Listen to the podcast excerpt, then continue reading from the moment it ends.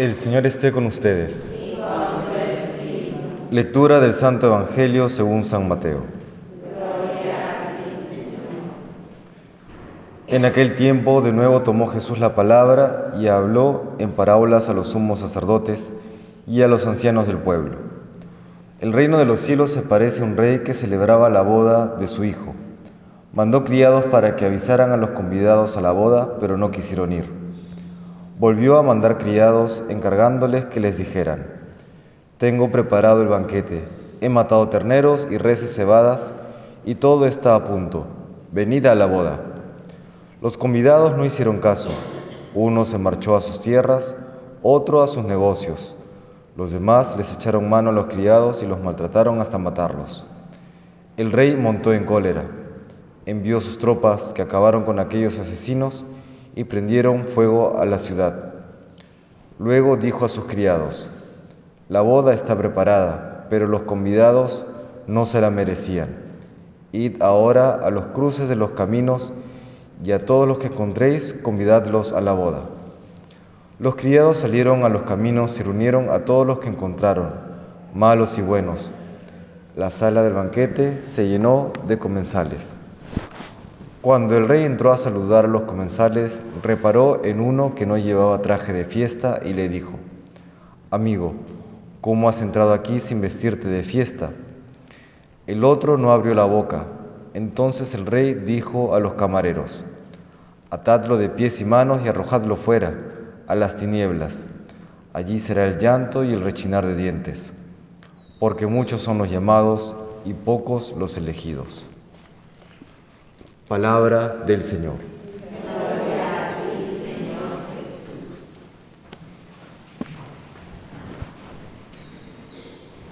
Dos cosas quisiera destacar del Evangelio del día de hoy. La primera, que una ofensa a Dios consiste en no acudir a su llamado. muchas veces se piensa solamente que el pecado consiste en hacer algún mal o más específicamente a hacerle daño a los otros. Por eso cuando alguno dice, eh, yo no voy a misa pero eh, no le hago daño a nadie, ¿no? o yo hago tal cosa en privado pero en público me porto bien, entonces no es pecado.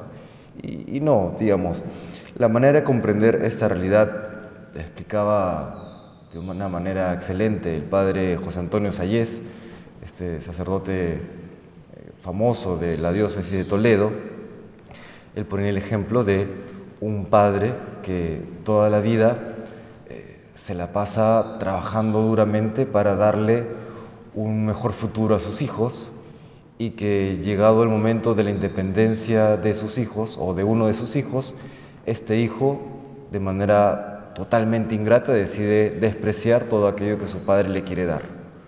No es una ofensa que desgarre el corazón. Eso es lo que le hacemos a Dios cuando no aceptamos sus dones, cuando no vamos a misa, cuando no nos esforzamos por cultivar el don de la fe que Él nos ha dado. Al respecto, vemos también en el Evangelio eh, este reclamo que le hace el rey a uno de los comensales que de pronto ha sido recogido eh, en, el camino, ¿no? ¿no? es que estaba avisado, simplemente se le dice ven a la fiesta, él va y el rey repara en uno que no estaba eh, vestido adecuadamente y le dice, ¿cómo has entrado aquí sin vestirte de fiesta? Parece un reclamo injusto. Podría decir, bueno, es que, es que recién me entero, ¿no?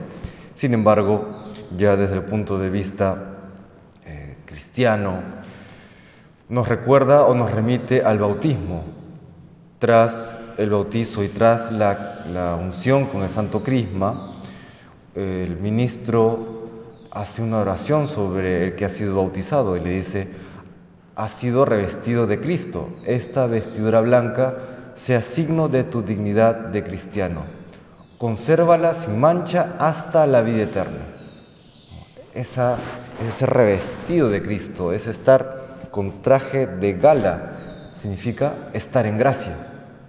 Y entonces lo que nos va a reclamar el Señor en su debido momento cuando salga a nuestro encuentro o cuando nosotros vayamos a ese encuentro. ¿no?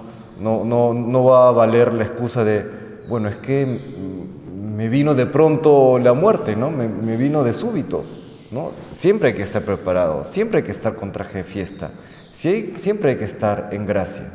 ¿no? Cuidar esa alma blanca, digamos, para seguir la analogía que el Señor nos ha, dado. Eso nos pide hoy el Señor.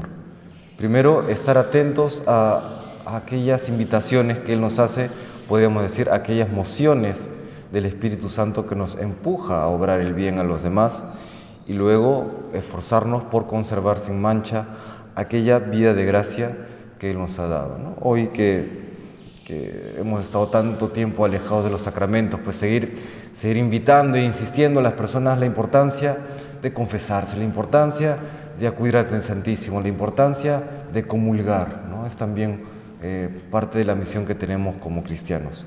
Que el Señor nos bendiga.